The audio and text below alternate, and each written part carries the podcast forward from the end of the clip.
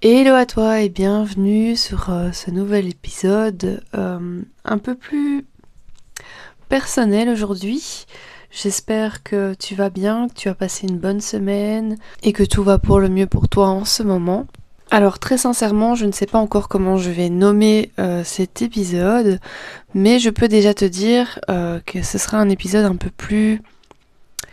euh, intime, un peu plus euh, personnel, où je vais clairement te partager uniquement mon expérience euh, concernant le sujet abordé. Et je tiens à faire un petit disclaimer avant, je ne suis pas addictologue, je ne suis pas spécialisée dans tout ce qui est addiction en tout genre, donc ce que je vais t'évoquer ici dans cet épisode est à prendre comme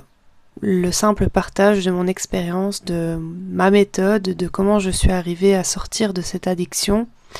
et non pas comme euh, une méthode concrète qui, euh, qui est la solution à toutes les addictions, bien sûr. Donc aujourd'hui, je vais te parler en fait euh, simplement de l'addiction que j'ai eue à la nicotine, à la cigarette, pendant 7, 7 ou 8 ans. Alors un peu comme tous les jeunes, 14 ans je crois, je pense que j'ai fumé, enfin crapoté ma première cigarette, cigarette au chocolat là, euh, euh, à la fête annuelle de mon, collège. Bon voilà, c'était un peu par effet de mode, hein, je vais pas te mentir, un peu comme euh, beaucoup de personnes qui ont commencé la cigarette. Et puis, je n'y ai plus vraiment touché pendant les 2-3 années qui ont suivi jusqu'au jour où, à mes 16 ans, pendant mon premier job étudiant en tant que monitrice en pleine de jeu, je vivais une période assez compliquée dans ma vie au niveau euh, familial, euh, sans rentrer dans les détails, et j'étais extrêmement mal, c'était une période assez terrible pour moi, une année assez chargée où je prenais des antidépresseurs, donc ça annonce un peu la couleur. Et toujours est-il que pendant ce job étudiant, je ressentais euh, ce mal-être qui était toujours là, qui euh, prenait beaucoup de place et je me sentais terriblement seule euh, dans tout ça. Et un jour, en rentrant à pied de, ce job, je suis passée chez le libraire pour m'acheter un paquet de cigarettes que j'ai commencé à fumer. Et je me souviens de cette sensation à la première clope comme si à chaque bouffée que je prenais et que je rejetais par la suite, ça retirait, ça apaisait un petit peu euh, ce vide que je ressentais en moi, ce, mal-être qui prenait beaucoup de place. Bon, évidemment, c'était éphémère, puisqu'une cigarette, euh, tu ne la fumes pas non plus euh, toute ta vie, hein, mais c'était une sorte de pansement éphémère qui m'aidait à, à oublier un petit peu, qui m'aidait à évacuer, en tout cas je le pensais, ce vide, ce mal-être que je ressentais en moi. Évidemment, je ne te cache pas que bah, les parents n'étaient pas au courant, que je me cachais pour fumer, que bon, j'étais pas une grande consommatrice au début, mais euh, j'étais même pas forcément fière de, de fumer devant, devant les copains copines. C'était pas quelque chose que je montrais forcément au monde, mais euh, voilà, j'en avais besoin, c'était devenu euh, un besoin en fait pour moi de voilà, de fumer une cigarette quand ça allait pas, quand c'était trop loin dans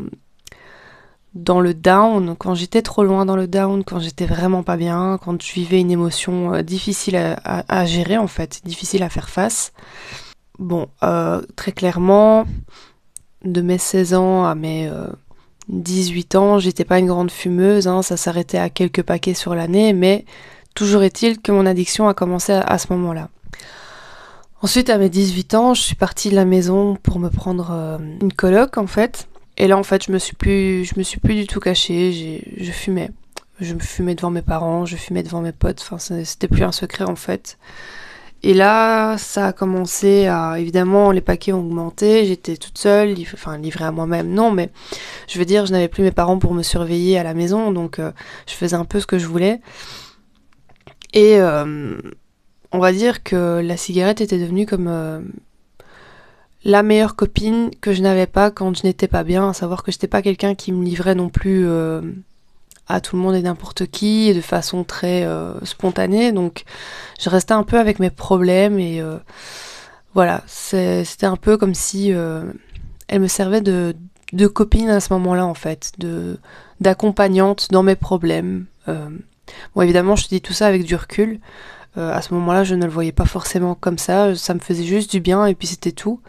Et à partir de ce moment-là, bien, je fumais un paquet par semaine et puis ça augmentait de temps en temps. Puis des fois, j'arrivais à diminuer. Et puis au fur et à mesure euh, des mois, des semaines, j'ai commencé à les rouler, j'ai commencé à les entuber. Donc, euh, qui dit pot de tabac dit euh, bah, consommation beaucoup plus grande. Hein. On dit non, mais moi, je voyais ça comme un. J'avais pas le frein financier, pécunier qui était là derrière, puisque ben, le calcul était vite fait. Jusqu'au jour où, dans le dernier travail que j'ai eu, j'étais à un gros paquet donc de 30 cigarettes tous les jours, tous les deux jours, ça dépendait. Donc suite à, ce dernier job dans lequel j'ai travaillé euh, au niveau salarial, j'étais à une consommation d'un gros paquet tous les deux jours, que j'ai fini par réussir à diminuer quand même. Je suis passée à la cigarette électronique aussi pendant un an, dans tout, dans tout ce parcours de 8 ans euh, de cigarettes. Et puis ça m'est arrivé aussi, euh, après avoir arrêté pendant un an, de de reprendre la cigarette euh, deux semaines, trois semaines, euh, et puis euh, d'arrêter, et puis de reprendre quelques semaines après pendant une courte période. Et en fait, quand ça m'est arrivé de reprendre la cigarette à ces moments-là, j'étais déjà dans une dans, dans, dans, ma période développement personnel, dans ma période éveil à moi-même, guérison de blessures, etc.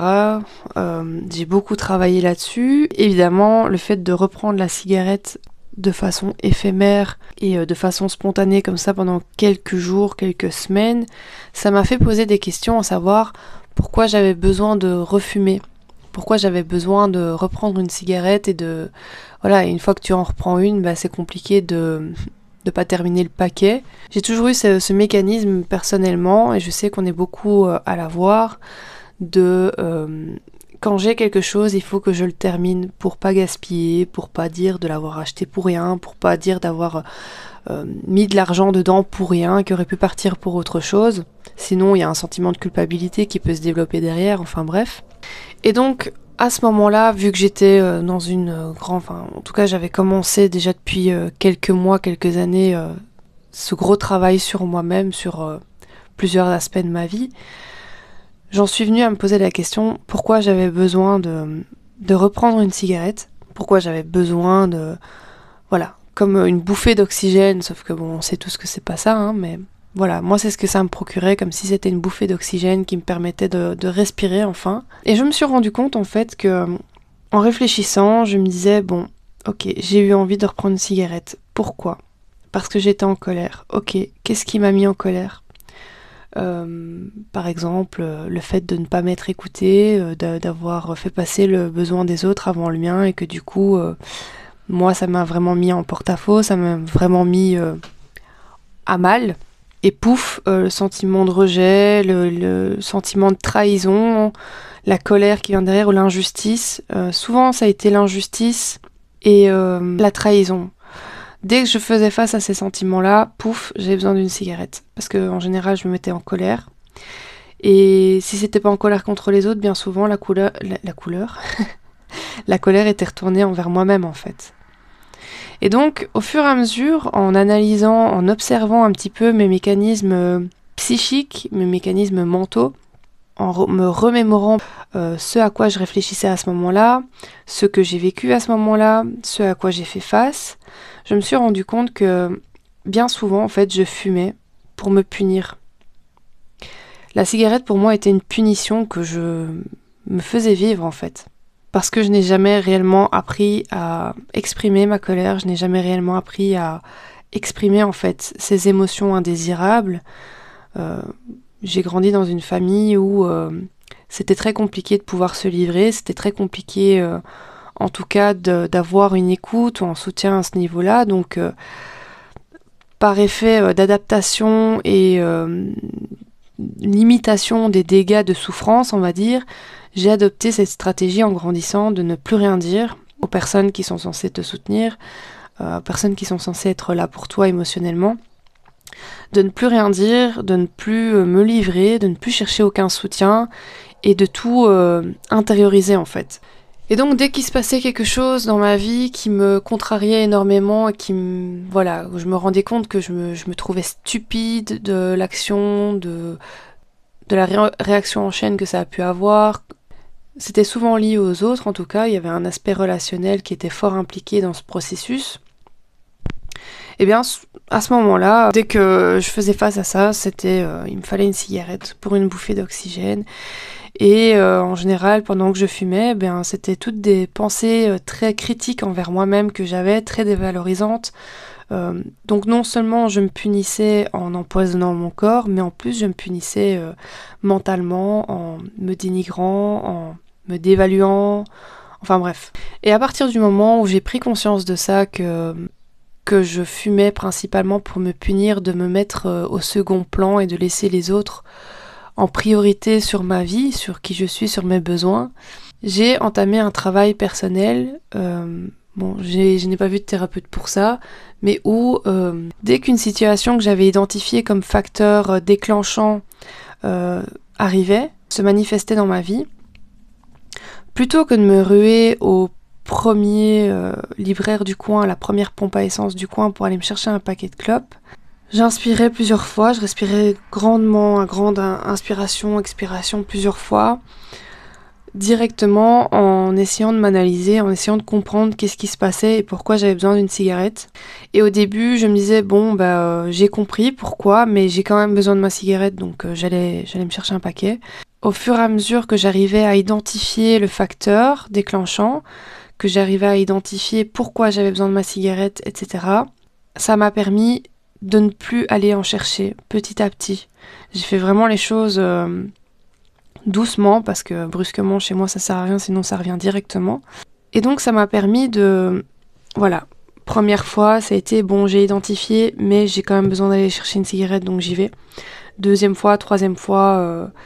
voilà, j'analyse et je me dis, bon, ok, essaye de, trouver un autre moyen pour euh, euh, extraire cette colère, extraire ce sentiment qui est en toi, qui te ronge et que tu as besoin de voilà d'étouffer en fait. Et petit à petit, en analysant en fait, en identifiant euh, les facteurs déclenchants dans mes relations qui faisaient que ça créait une insécurité ou une colère ou voilà un sentiment où je devais me punir. Ça m'a permis en fait de me positionner différemment dans mes relations déjà et de m'éduquer, de me conditionner pour que je, n'ai plus à faire face en fait à ces facteurs déclenchants. Donc c'est-à-dire que euh, plutôt que de dire euh, oui à tout le monde, même quand euh, je suis inconfortable à l'idée et que je ne veux pas, eh bien je prenais mon courage à deux mains et je disais, je m'affirmais un peu plus, je mettais un peu plus mes limites, j'osais m'exprimer un peu plus. Et rien que d'arriver à faire ça, même si ça paraît hyper simpliste et hyper euh, minime comme action, rien que d'arriver déjà à affirmer mes points de vue, à affirmer mes besoins, à dire écoute non, euh, je suis désolée mais pas aujourd'hui ou je suis désolée, mais moi j'en ai vraiment pas envie, euh, on peut pas trouver une alternative, ou ce genre de choses, euh, je ne me faisais plus passer au second plan. Eh bien, rien que ça, ça a permis déjà de réduire les facteurs déclenchants, de ne plus me retrouver face à ceci, donc ces sentiments d'injustice ou de trahison vis-à-vis de moi-même, parce que c'était souvent dans ce sens-là, c'était pas trahison vis-à-vis des autres, que je me trahissais moi-même, puisque ben, je me mettais au deuxième plan et que je voilà, je ne me prenais pas en compte. Ça m'a permis donc de réduire ces facteurs déclenchants et de ne plus avoir euh, cette émotion tellement vive que j'ai besoin de l'étouffer par une cigarette. Et donc, en l'espace de deux mois, trois mois, j'ai réussi en fait à ne plus toucher à une seule cigarette juste en m'analysant, en m'observant, en faisant un effort mental considérable.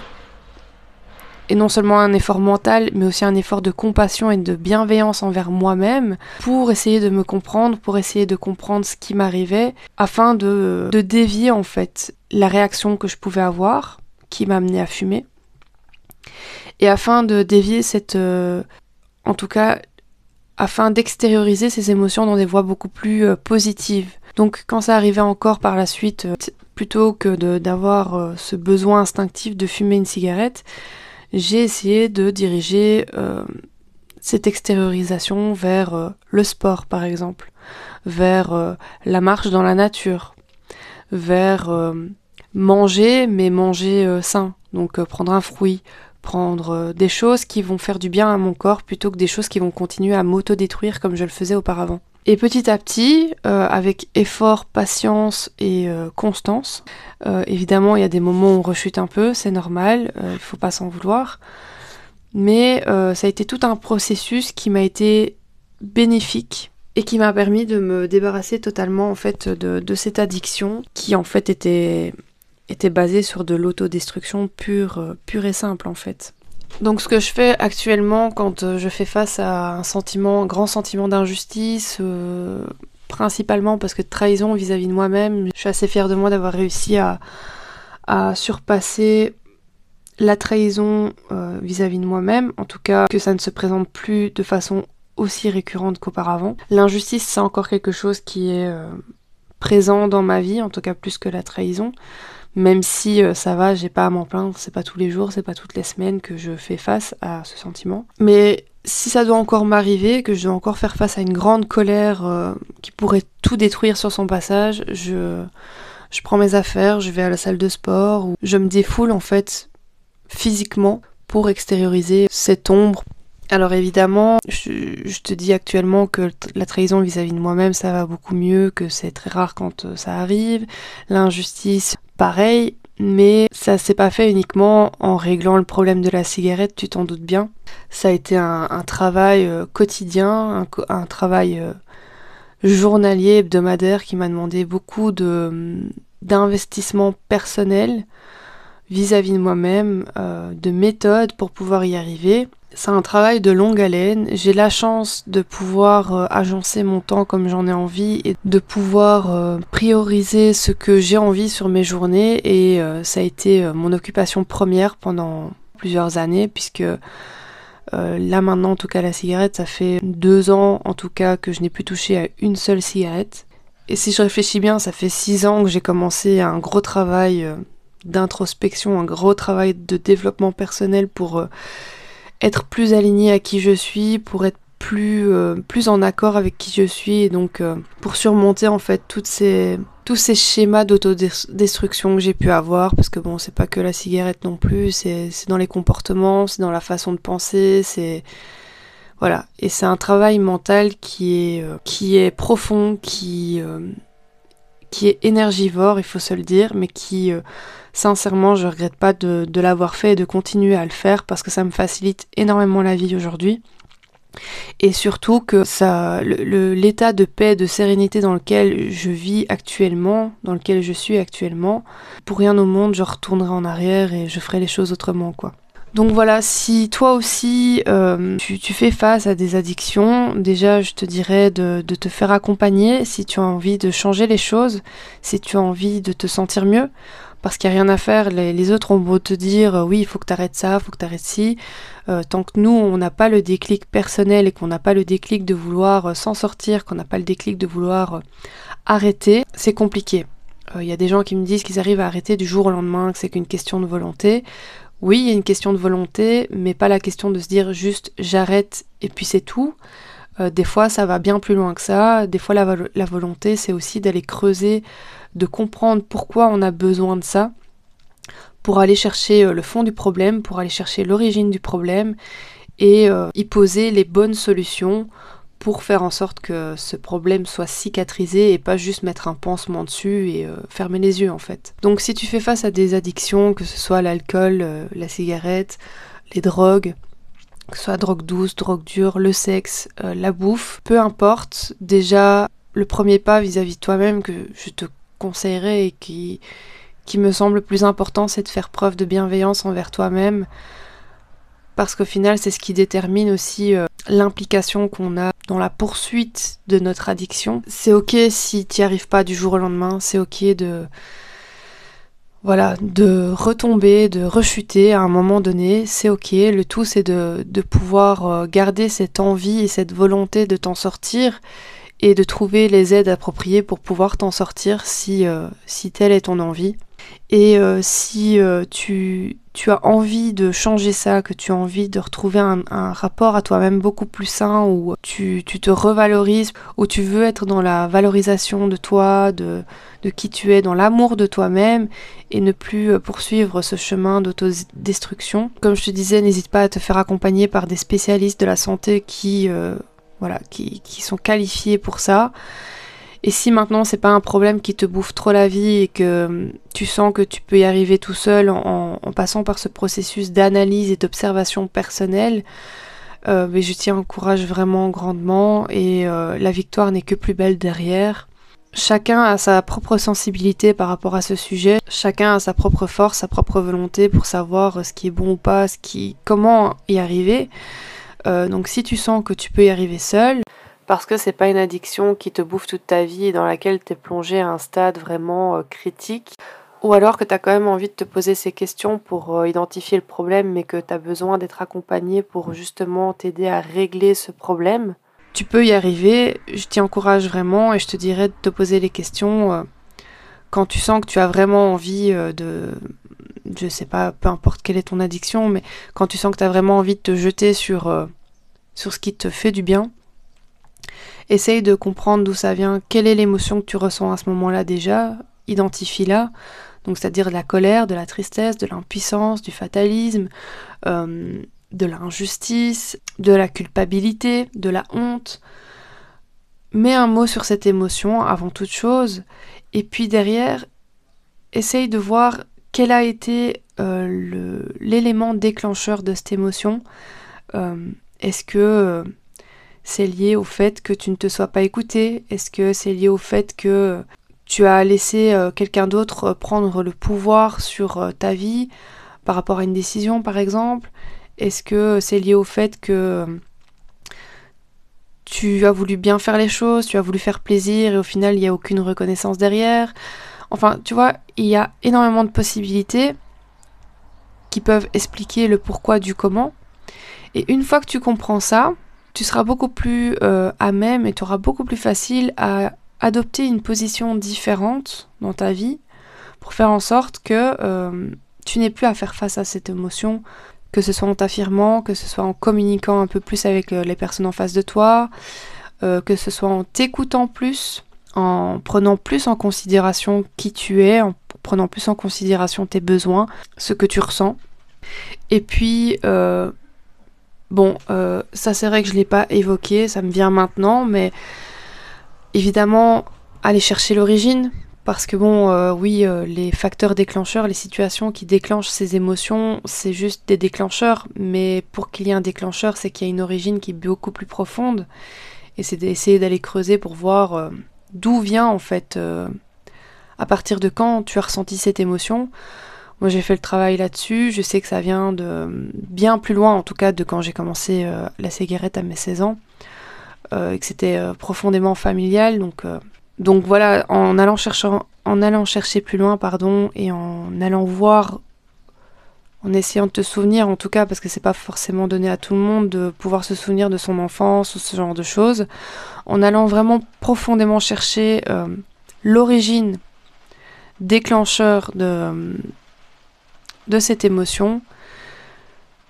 tu vas pouvoir poser des actions et mettre en place des solutions pour euh, guérir en fait euh, le problème d'origine qui va venir effacer euh, tous les déclencheurs que tu peux connaître encore à l'heure actuelle. C'est-à-dire qu'une fois que tu auras traité le problème de fond, tu pourras être confronté autant que tu veux aux anciennes situations qui étaient des éléments déclencheurs euh, à l'émotion qui te plongeait dans ton addiction, ça ne te fera plus du tout le même effet, tu n'auras plus cette réaction en fait, tu n'entreras plus en réaction à ce qui était auparavant des éléments déclencheurs. Donc euh, voilà pour moi aujourd'hui, j'avais vraiment envie de, te partager ça, de me livrer un peu plus à cœur ouvert euh, par rapport à mon expérience sur, sur ces addictions en fait qui a été la cigarette. Je pourrais également te parler de l'alcool s'il fallait, mais euh, c'est pas, ça n'a pas été un sujet qui a pris beaucoup d'ampleur dans ma vie. Donc voilà, mais euh, si jamais ça t'intéresse, je peux très bien te parler dans un prochain épisode du lien à l'alcool. Je ne te parlerai pas de tout ce qui est drogue douce et dure puisque je n'y ai jamais été confrontée bien sûr. Euh, et je ne veux pas parler de quelque chose que je n'ai pas connu. Maintenant, si jamais un épisode sur euh, le lien à l'alcool, le rapport à l'alcool t'intéresse, euh, n'hésite pas à me le faire savoir en te rendant sur mon Instagram au développement de soi ou sur ma page Facebook qui est du même nom. Et je penserai à, je réfléchirai à, organiser ça, pour euh, te le proposer dans, les semaines qui suivent. Encore une fois, n'hésite pas, si tu es confronté à ce type euh, d'addiction, à te faire euh, aider, à te faire accompagner pour pouvoir améliorer et soulager un peu tout ça, si tel est ton désir, bien sûr. Moi, en tout cas, je te souhaite beaucoup de courage, beaucoup de force dans ce parcours qui est tout sauf évident. Je rajouterais juste une dernière chose, c'est de pas écouter ce que les autres te disent par rapport à tes addictions, à comment tu les gères, parce que si ces personnes ne le vivent pas, ils ne peuvent pas savoir ce que ça fait, ce que c'est. Et surtout de ne pas comparer ton parcours à celui de quelqu'un d'autre, parce que chaque parcours est différent, chaque parcours a ses spécificités, voilà, on n'a pas tous vécu forcément la même chose, on vit pas forcément tous la même chose de la même manière. Donc euh, ne te blâme pas trop, ne ne sois pas trop dur envers toi-même, step by step, de la volonté, du courage, de l'amour aussi vis-à-vis de toi-même. C'est tout ce que je peux te, souhaiter en tout cas. Je te remercie d'avoir euh, écouté euh, cet épisode jusqu'au bout, de m'avoir accompagné euh, durant ce moment. J'espère que peut-être ça a pu te faire prendre conscience de certaines choses, peut-être que ça a pu t'amener des pistes de réflexion pour toi-même et que ça t'aura donné envie de voilà, de faire un pas vers toi-même, un pas pour euh, améliorer euh, la relation que tu peux avoir à toi-même, pour mieux vivre avec toi-même. Je te dis à la prochaine. Prends surtout bien soin de toi, accompagne-toi bien, si c'est pas de professionnel, ou en tout cas de, connaissances qui euh, te tirent vers le haut. C'est le plus important. Et je te fais d'énormes bisous.